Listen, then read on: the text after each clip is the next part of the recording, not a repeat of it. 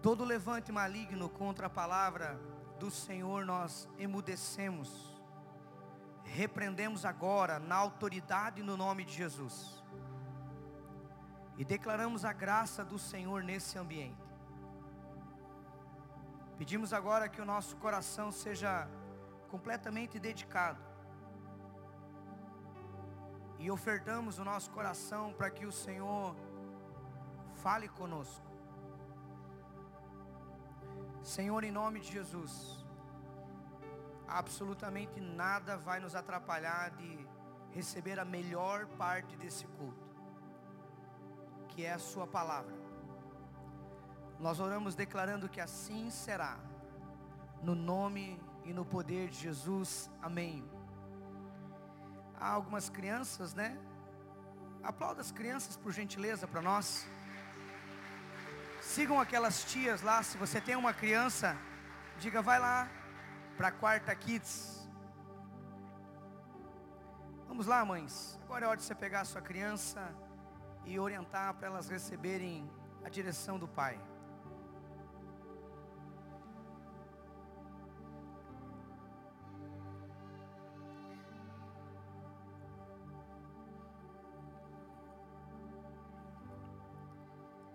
Sempre um rebanho precioso.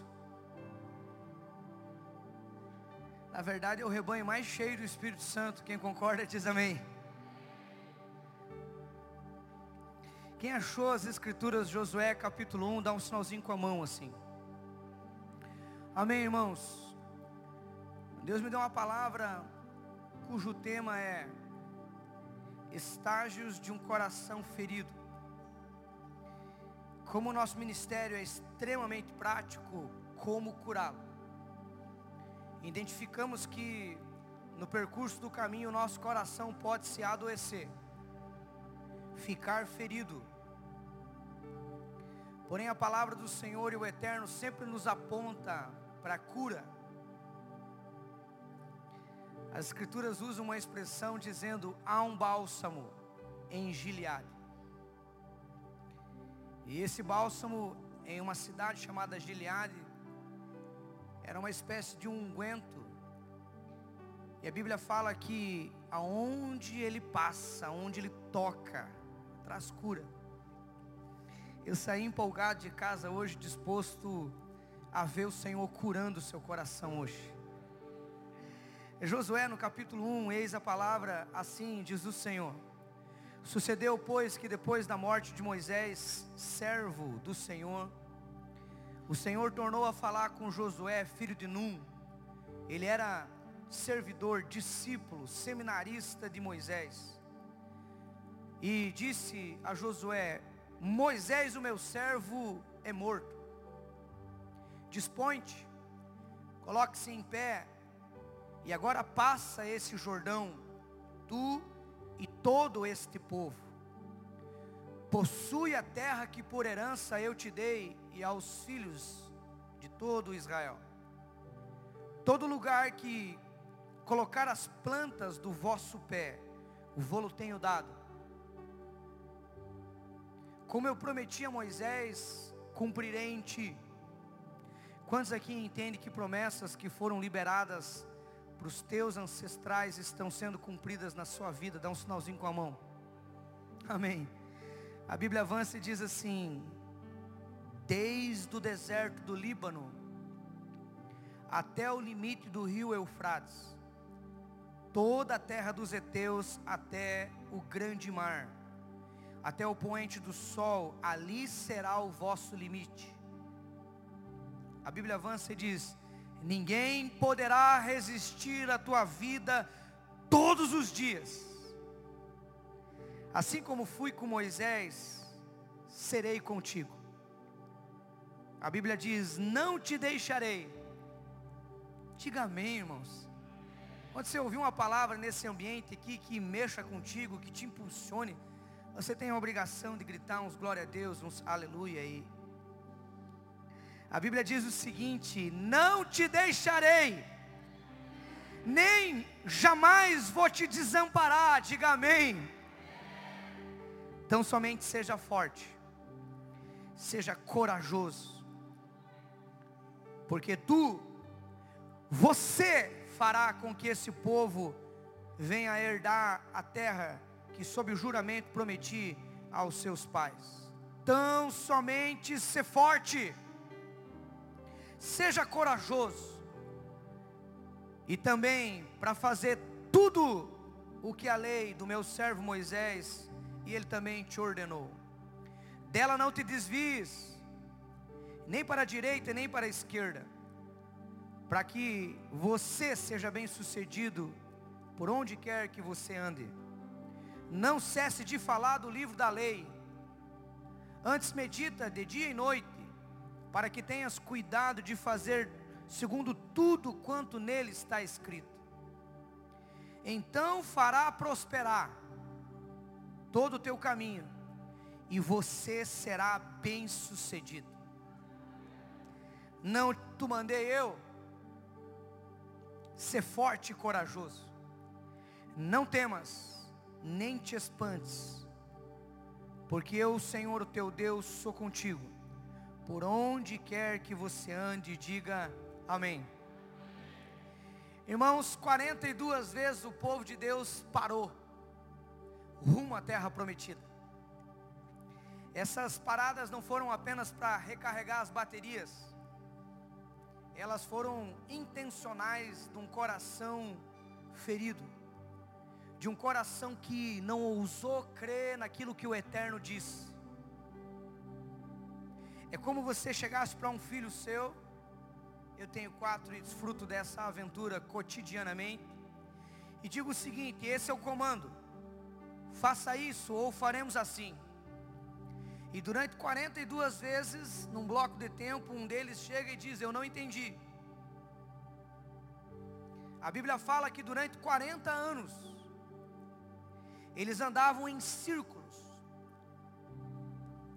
Na verdade, quando você vai estudar a geografia bíblica, nós conseguimos olhar um ponto chamado Fronte Cades Barnea, olhando o Jordão e do outro lado a terra prometida.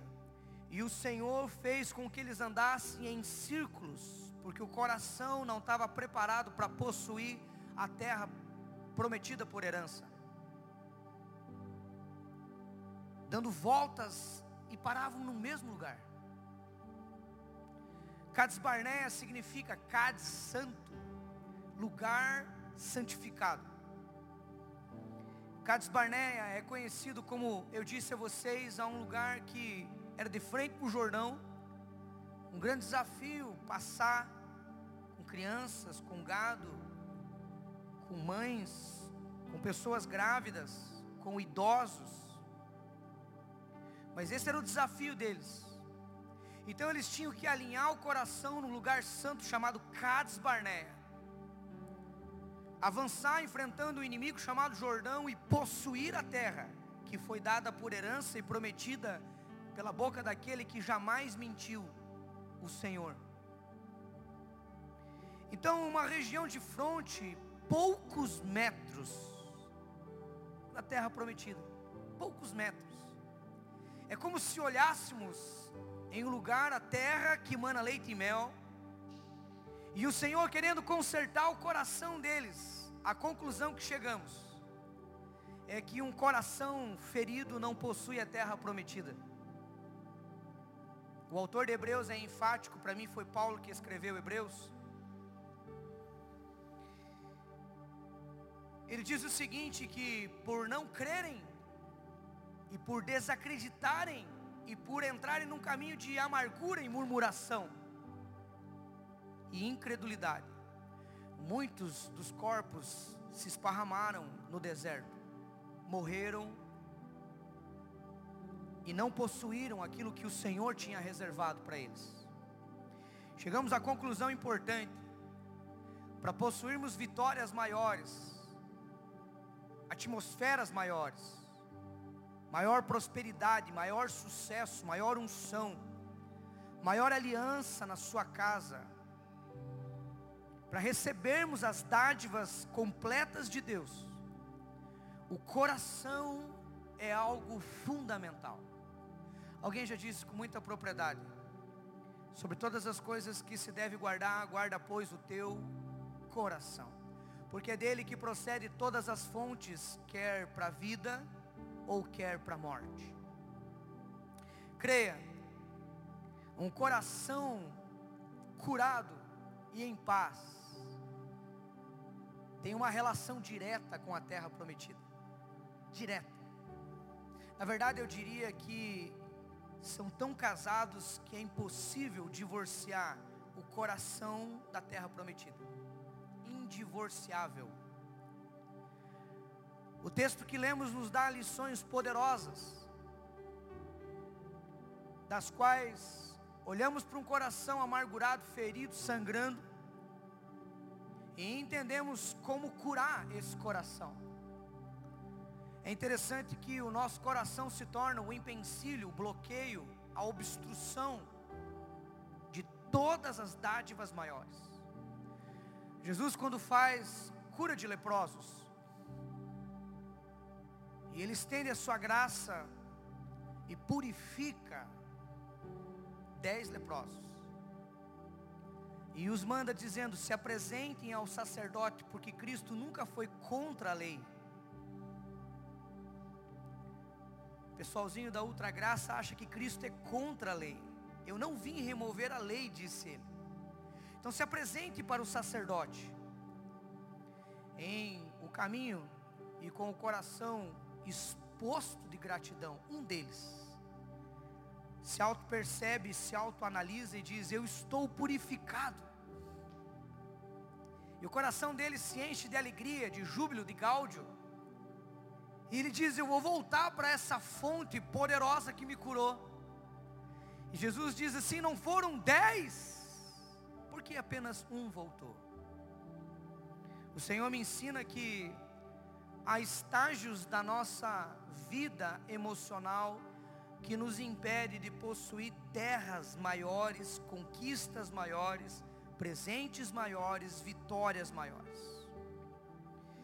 Há um estágio processual da amargura que se torna o ódio, que aflora o ego e que libera algo demoníaco chamado rebeldia. A primeira verdade que eu quero que você guarde nesses minutos é que uma ferida no seu coração aberta causada por quem quer que seja. Geralmente as pessoas mais próximas nos causam essa ferida. Pessoas que partem o pão conosco. Pessoas que comem na nossa mesa, pessoas que se abraçam com a gente em salas de oração. Pessoas que dividem o púlpito com a gente. Pessoas que se prefiguram a ser nossa família ou consanguínea ou espiritual. Uma ferida aberta faz com que a tua boca pronuncie maldições. Esse é o primeiro estágio. Uma ferida aberta no seu coração fará com que a sua língua entre em ação. Provérbios 30, verso 11 diz assim: Há uma geração que amaldiçoou o seu pai, e há uma geração que não bendiz a sua mãe. O primeiro estágio de um coração ferido é proclamar, vociferar, liberar impropérios e maldições. Já parou para perceber que quando alguém está com o coração ferido, a sua boca o denuncia? O texto diz: amaldiçoa e não bendiz. Jesus bem disse que a boca fala daquilo que o coração está cheio. Em Mateus 12, 34, é lusto que ele está falando, que o coração de alguém ferido pronuncia crítica e maldições. Longe de nós expor os críticos, Longe de nós expor os amargurados, os fofoqueiros, os que sangram o coração, até porque eles já fazem o serviço muito bem feito. A sua boca os deflagra. Há pessoas que dizem, pastor, mas para mim está tudo resolvido entre eu e o irmão. Mas se você perguntar uma vez, e talvez a mesma pergunta com roupagens diferentes, a sua boca falará que não está. Pastor, mas isso já é uma outra fase, isso é um capítulo resolvido na minha vida. Talvez para pessoas chaves você não fale. Porque há pessoas chaves para você falar as maldições e aquilo que está no seu coração. E há pessoas que você se sente constrangido, porque você sabe que eles são pais espirituais, ao ponto deles falar: Isso é mal para você. Alguém já expôs que um coração amargurado e ferido, machucado, é como se alguém tomasse veneno, querendo que o outro morresse. Você precisa esquecer de falar aquilo que você quer que os outros jamais se lembrem. Há pessoas que vivem no mesmo círculo, retroalimentando feridas. Chris Valenton diz que são cães lambendo as suas próprias feridas texto de Josué é claro para falar que há uma percepção clara, há uma impressão clara de um homem amargurado. Veja como o texto é vivo, olhe para mim por gentileza. Josué está caído. Quanto tempo ele está caído? Porque para ele estar tá caído, o Senhor diz para ele o seguinte: dispõe-te, ou seja, fique em pé. A palavra dispõe-te é fique em pé. Então, quando eu leio a Bíblia, eu viajo, né? Alguém lê a Bíblia assim, viajando assim? Eu leio dessa forma. Ela cria vida dentro de mim. Então Josué está caído, quem sabe retroalimentando as suas dores. Que Deus é esse que nos prometeu a terra prometida? Falou, nos deu guerras, nós desbaratamos os medianitas, nós passamos por dentro do mar vermelho, nós estávamos com vontade de comer carne e ele nos deu carne. Do céu descia o maná. Porém agora Moisés morreu. O nosso líder. Então, dedução da minha parte, Josué estava pensando o seguinte: é muito grande a minha empreitada. E eu estou ferido com Deus. Isso acontece muitas vezes quando você é ferido pelo teu marido ferido por pessoas que estão constituídas de autoridade sobre a sua vida, pastores, igrejas. É por isso que há um sem número.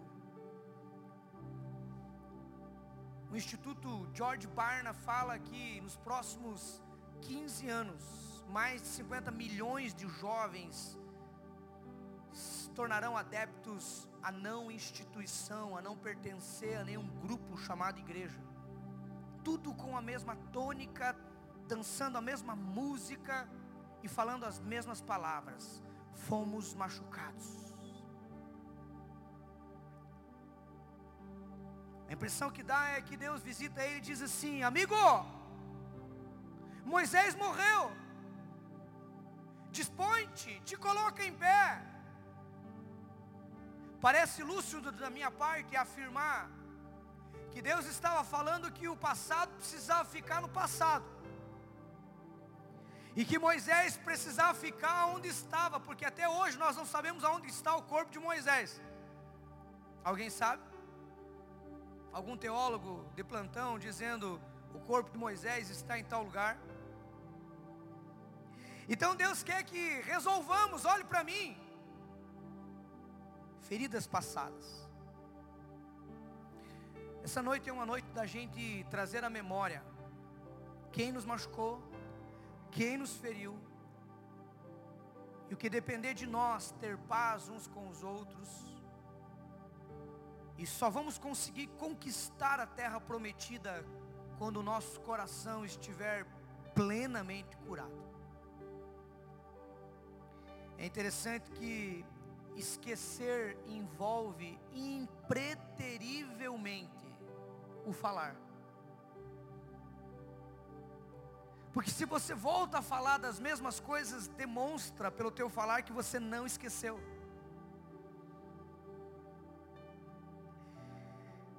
Não toca mais no assunto.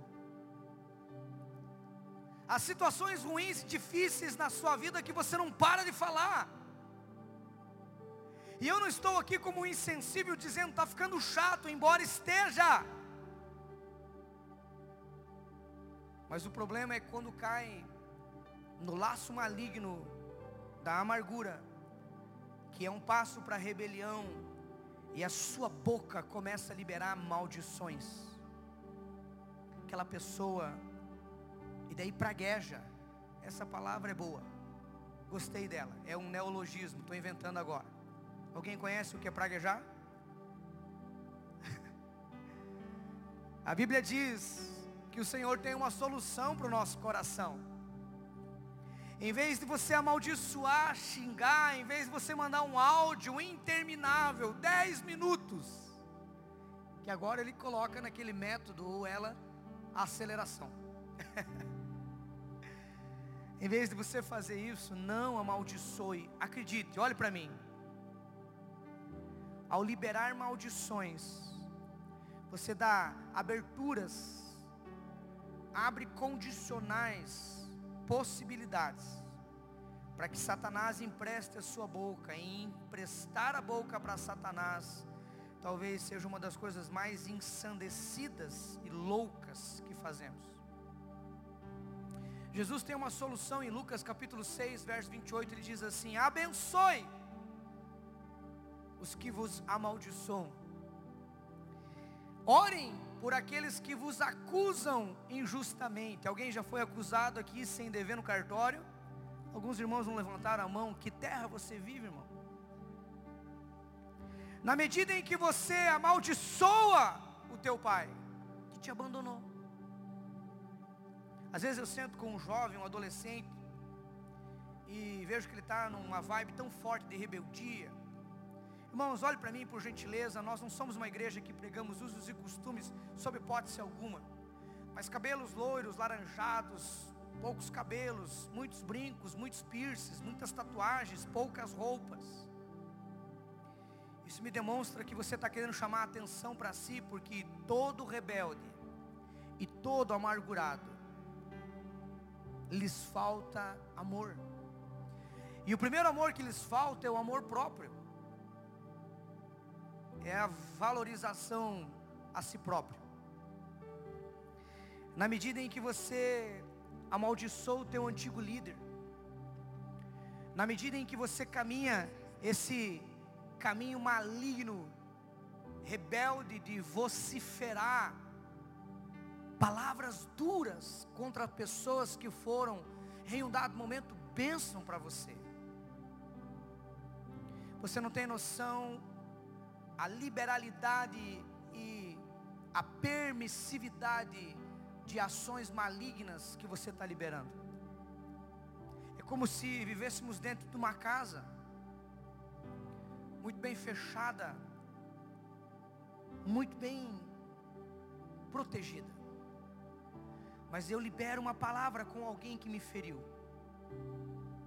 E eu começo porque alguém já disse que quem conta um conto aumenta um ponto. Lidando já com já não com o que é verdade, mas o que é mentira. E quem é o pai da mentira, nós bem sabemos. Então você está dizendo o seguinte, Satanás, eu estou mentindo um pouquinho, mas vem para cá, vamos ajudar a destruir esse cara. Nesse exato momento, olhe para mim, psh, o seu coração fica ferido. Isso não ajuda, isso não cura. Isso é como se fosse um ácido em cima de algo que já está se deteriorando. É interessante que a cura, alguém que é cura aqui para um coração ferido, diga aleluia. A cura começa com a sua boca, com a sua língua. O Senhor fala em Provérbios 18, verso 20 do fruto da sua boca cada um se fartará. Dos renovos dos seus lábios todo homem ficará satisfeito. A morte e a vida estão à disposição da língua, Aquele que ama comerá do seu fruto. Eu vim aqui hoje dizer que o Senhor quer, de uma forma cirúrgica, curar o seu coração. E Ele quer usar de uma forma inquestionável a sua boca. Comece a dizer bênçãos em vez de maldições. Se alguém te machucou em um momento específico, mesmo que tenha sido uma longa trajetória, um longa metragem, de inúmeras sucessões de feridas, eu tenho firme convicção que essa pessoa ajudou você, abençoou você. Os seus lábios precisam cantar vitórias. Perceba pessoas bem-sucedidas, elas falam de coisas, não de pessoas. E mesmo quando fala de pessoas e de rompimentos e de machucaduras, falam com um falar gracioso. Alguém aqui já foi ferido? Dá um sinalzinho com a mão assim. Eu vim aqui hoje dizer que o Senhor quer colocar um novo cântico nos seus lábios. Ele quer que você pronuncie vitórias. Eu tenho inúmeros, e esses dias estava orando a Deus e falei com a minha esposa: não quero me tornar um colecionador de frustrações e de filhos amargurados. Preciso for, eu me jogo no chão, eu me humilho. E quanto um irmão que está retomando para a igreja, hoje estava aqui e nós estávamos no ambiente profético, um profetizando na vida do outro. Ele olhou para mim, olhem para Jesus e não olhem para mim, olhem para essa circunstância e para essa fala desse irmão. Ele disse assim: É por isso que eu não desisto de você. Por isso que as pessoas se sentem à vontade em retomar para a igreja, ou retornar para a igreja. Porque nós não conseguimos perceber um falar maligno. Eu falei, irmão, além de saber que a porta sempre estará aberta para vocês, eu faço isso porque eu não sou inepto e eu tenho um mínimo de faculdades mentais. Na verdade, eu sou inteligente. Eu não quero um coração ferido. Você já imaginou enquanto eu pregasse, eu destilasse ódio? Ah, me abandonaram, me traíram, pagaram uma prostituta para dar em cima de mim, quiseram destruir meu casamento. Eu cito agora como coisas que foram absolutamente transformadas em experiências com Deus, mas jamais num coração ferido. Eu vim aqui dizer para você que o vosso pastor tem um coração feliz e alegre. A cura começa na medida em que você fala a bênção e não maldição. A Bíblia diz: Eis que ponho diante de vós a bênção e a maldição. A bênção quando vocês cumprirem o meu mandamento, que hoje vos mando, Porém a maldição se vocês não cumprirem o mandamento do vosso Senhor. E, que e quando vocês se desviarem do caminho que eu vos ordeno, para seguirem outros deuses a qual não conhecem. É interessante a gente ler esse texto porque começa a falar de bênção, começa a falar de maldição e depois termina em paganismo.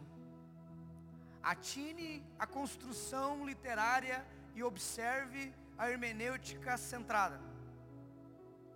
Bênção, descumpriu, amaldiçoou, desviou, serviu outros deuses. É o que a Bíblia está dizendo. Na verdade, N.T. Wright, um autor que eu gosto de ler, ele diz: a Bíblia explica a própria Bíblia. E aqui tem uma relação, presta atenção, porque hoje é uma noite para Deus salvar o teu coração. Deus está dizendo que se você liberar a bênção, você servirá somente a Ele, porque Ele é um Deus abençoador. Porém, quando você amaldiçoa, critica, fofoca, põe para fora o teu coração sangrando, a tua hemorragia da alma, você deixa de obedecer o Senhor, deixando de obedecer o Senhor, você se desvia. É um desviado. E um desviado adora qualquer outro Deus, menos o Senhor. Alguém diz assim para ficar um clima legal: Meu Deus. Hoje eu vim aqui falar para você, cuidado com a sua língua. O seu coração é exposto. Alguém aqui que é um coração curado, dá um sinalzinho, diga aleluia. Diga eu entendi a primeira verdade. A segunda verdade que o Senhor está nos ensinando é que uma ferida aberta no nosso coração é um passo para a rebelião. A rebelião somada com aquilo que nós chamamos de rejeição, aflora primordialmente a culpa nos outros. Eu vou repetir porque eu quero que depois você fale tudo isso para alguém que você encontrar na rua. Uma ferida aberta no seu coração é um passo para a rebelião. A rebelião somada com a rejeição aflora aquilo que nós chamamos de uma coisa infindável, culpa aos outros. A Bíblia diz em Provérbios 30, 12: há uma geração que é pura aos seus próprios olhos, mas que nunca foram lavados das suas imundícias. Que texto, irmãos? O Senhor está falando assim: que há uma geração que aos seus próprios olhos são santos, melhores do que os outros, conhecem mais a Bíblia do que pastores de cabelos brancos. É a geração Igreja Fundo Preto. Não a nossa, diga aleluia. Aqui entra a justiça própria em ação. Pastor Aloysio já bem nos afirmou no cursão e na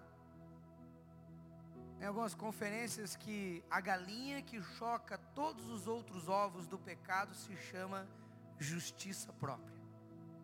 Quando você acha que merece, é porque realmente você não merece.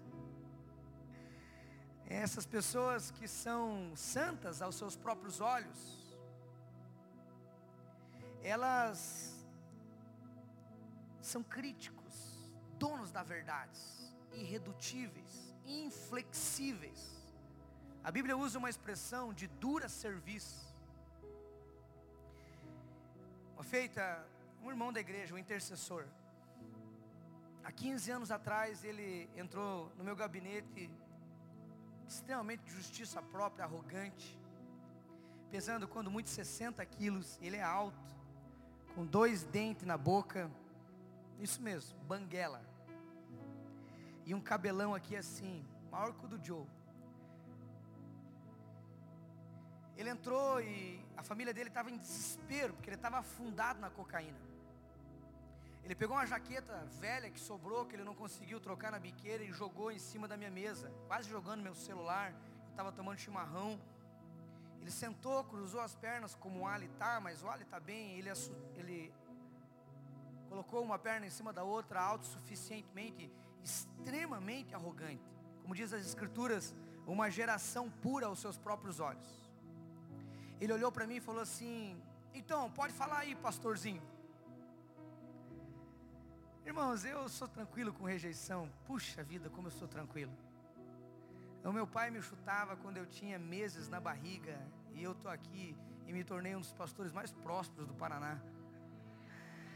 A rejeição jamais, jamais. Satanás pode tentar usar qualquer outra coisa, menos a rejeição. E eu falei para ele assim: por que, que você está aqui, cara? tentando ser amigo, gentil, né? Pastorzão tem que ser gentil. Ele disse: É, eu estou com uns problemas. Eu disse: Ah, eu também tenho os meus, mas eu estou para o lado de cada mesa e você está aí. A esposa começou a chorar. A filha disse: Comigo ele não volta hoje. É, eles querem que eu fale alguma coisa. E eu percebi que aquela conversa de pureza aos seus próprios olhos, donos da verdade, inflexibilidade, inquebrantáveis É o que estava no coração dele. E eu disse: Deixa eu ajudar você. Cara, você não passa de um drogado. Você está aqui porque você está trocando litros de leite por pedra. Você já até deixou de fumar no bombril, está fumando na lata. Você está mendigando cigarro solto. Tua filha não te suporta mais, tem um trauma no coração dela. Tua esposa está louca para que você fique aqui e nunca mais volte para casa. Você é um drogado. É claro que ele ficou nervoso.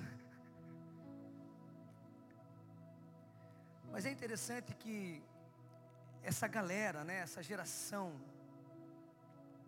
dos rejeitados, dos inconformados com a igreja local, eles se julgam tão bons, tão bons, como isso é maligno, irmãos, que eles não conseguem congregar com gente simples como a gente. É uma congregação dos amargurados. Eu prefiro ser uma congregação dos perdoados.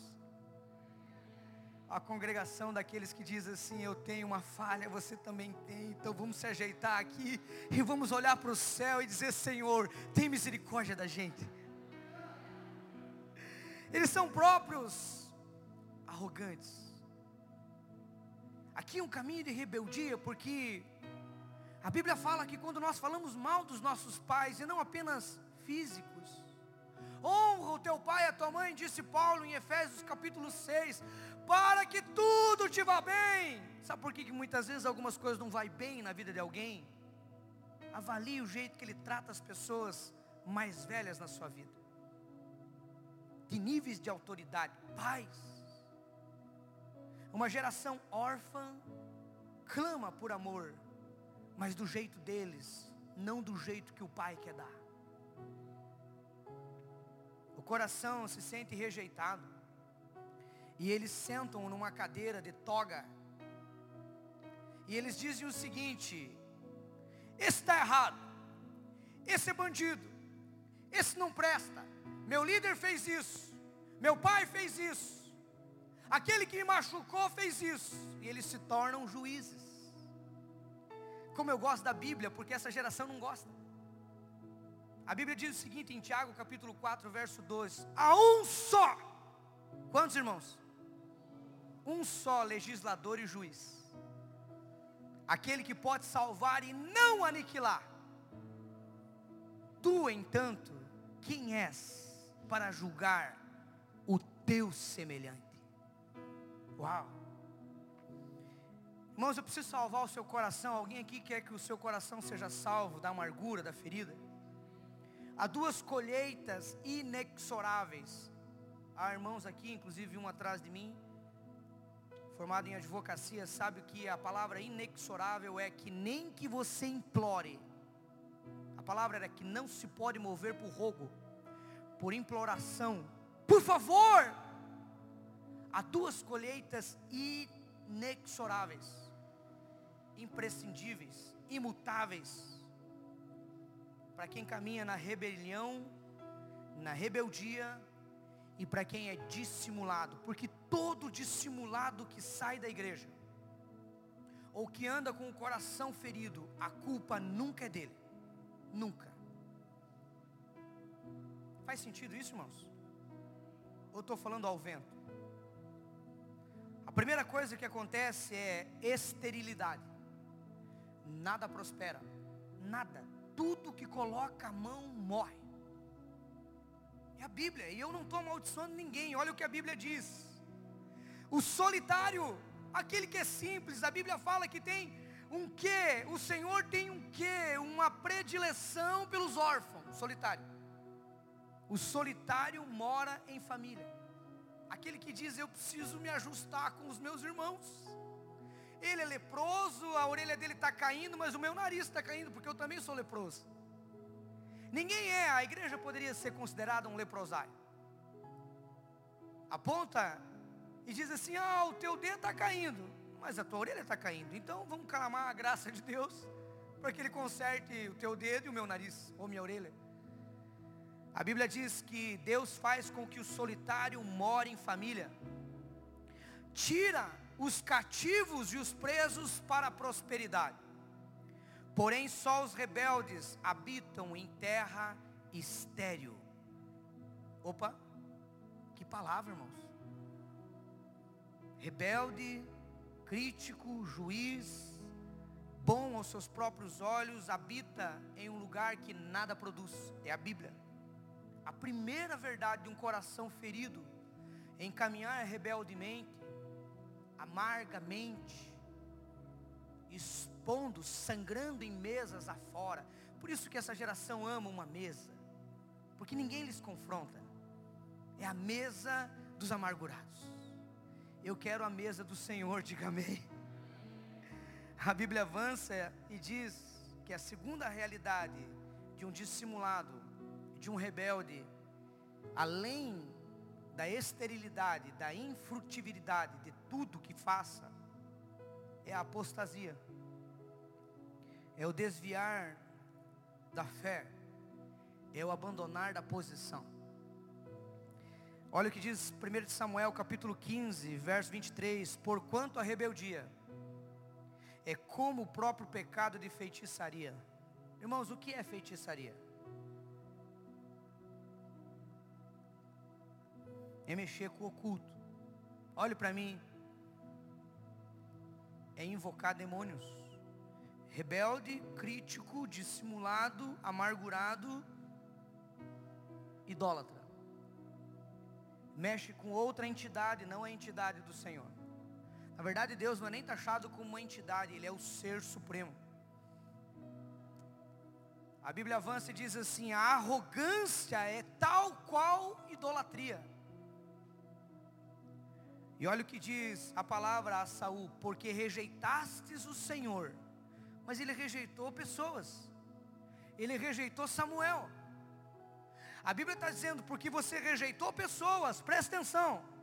Porque você rejeitou situações, Deus coloca a vida dele, se apresenta em defesa desses e diz: porque você rejeitou a palavra de Yahvé, porque você rejeitou o Senhor, ele também te rejeitou e você não mais será rei sobre o povo.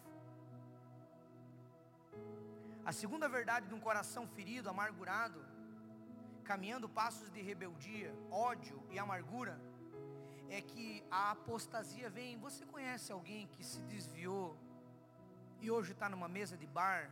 Um sinalzinho com a mão, assim. Com certeza esses passos foram produzidos pelo inimigo. Porém, eu vim aqui hoje dizer que há uma cura para a rebeldia e para a rejeição. Hoje o Senhor quer nos curar, diga amém. A revelação do amor dele nos cura, diga aleluia. Olha o que diz a Bíblia, João capítulo 3, verso 16: colocarei na terceira pessoa.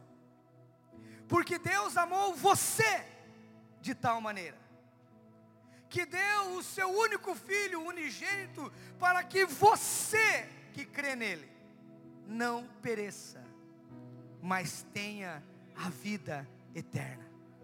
Diga aleluia. Então, qual que é a cura para um coração rejeitado entender que ele é amado pelo Pai? Como nós cantamos, o Pai me adotou. A segunda verdade que eu quero que você entenda é que a rejeição passa também por uma autoaceitação. Irmãos, toda comparação é maldita. Se eu me comparar com Marquinhos, eu posso depreciar ele e engrandecê-lo. Se eu olhar para alguém maior que eu, eu posso estar tá idolatrando ele e menosprezando ou jogando eu para baixo. Deus não está nesse negócio. Então eu preciso entender que eu tenho o meu valor. Diga para você mesmo, diga eu tenho valor. Porque daí o teu coração é curado, porque alguém me abandonou, você diz para você mesmo, eu tenho valor. Pastor, não me convidaram para comprar pizza e para comer pizza no final do culto. Cara, compra uma pizza para você e coma sozinho. Diga, eu vou comer sozinho porque eu tenho valor. Ai, pastor, não me cumprimentou e precisava cumprimentar. Ah, aquele cara é muito metido. E tu quem é?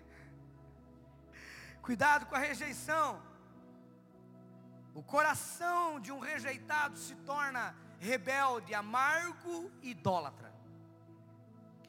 Eu vim aqui perguntar se você quer ter um coração igual a Jesus. Então olhe para mim por gentileza e lembre-se que Jesus teve um deserto, teve uma cruz, teve uma coroa de espinho, teve Judas, teve doze que o abandonaram, teve um dia antes uma multidão que ovacionava e dizia: Osana, Osana é o que vem em nome do Senhor. Mas no outro dia olhavam para ele e maneavam a cabeça, dizendo: Tu não disse que era o Messias? Ao lado da cruz, ele não pode morrer nem em paz, Marquinhos. A rejeição vai te perseguir por resto da vida. E se você não tiver uma autoaceitação, e se você não tiver percepção de que você tem valor e é amado pelo Pai, você vai sofrer um coração que sangra em todos os momentos. É interessante que a amargura é a pessoa amarga. É gente que não consegue celebrar. Eu queria perguntar para você se o teu coração é igual ao de Jesus. Prepare-se para ser rejeitado. E você sabe o que, que isso significa se você tiver um coração afirmado e em Deus. Você sabe quando as pessoas te rejeitam, se você tem uma auto-percepção da sua identidade, o que acontece? Absolutamente nada. Pastor, ouviram o que falaram de você? Não, porque eu já tenho uma fala que vem do céu, diga aleluia. Pastor, mas passaram filmando a igreja, aleluia. Ele, o diabo trabalha como um marketing positivo para a PIB mas estão falando de você. Eu disse que já fui bloqueado, já fui anulado, já fui rejeitado. Uma única coisa não fui esquecido. A Bíblia diz: tende cuidado, para que ninguém vos exclua da graça, e que nenhuma raiz de mágoa, amargura venenosa brote no vosso coração, lhe causando confusão e contaminando assim a muitos. Eu vim aqui hoje dizer para você: o Senhor quer o teu coração. É tempo da gente expor e dizer assim: Senhor, meu coração estava amargurado, caminhei um caminho de rebeldia. Você está entendendo que a tua cura está diretamente relacionada naquilo que você fala e na sua posição? Você está entendendo que o Senhor está dizendo assim: Pare de culpar os outros, comece a agir como alguém que eu já curei, já libertei e já fiz de você um vencedor. Assuma o protagonismo da sua vida. Hoje, conforme no costume judaico, é Yom Kippur, o dia do perdão. Porque quem confessa os seus pecados prospera quem abandona encontra misericórdia. Você pode se colocar em pé. A Bíblia diz: Queres viver bem? Guarda, pois, a tua língua de falar dolosamente. Guarda os teus lábios de falarem maldosamente. Com as suas mãos em direção ao céu. Nós vamos continuar intensificando os instrumentos. E eu gostaria de ouvir você falando: Senhor, eu abençoo quem me machucou. Levante a sua voz. Comece a falar: Senhor, eu libero vitória naquele que me apunhalou. Eu abençoo quem me abandonou, quem me rejeitou, quem colocou uma faca no meu coração quem disse palavras duras a meu respeito. Vamos lá, vamos fazer aquilo que o Eterno diz na Sua palavra. Vamos abençoar aqueles que nos amaldiçoam. Vamos orar, jejuar, vamos liberar vitória sobre eles, porque essa vitória, como um espelho, ela nos atinge. Então abençoe aquele que machucou agora.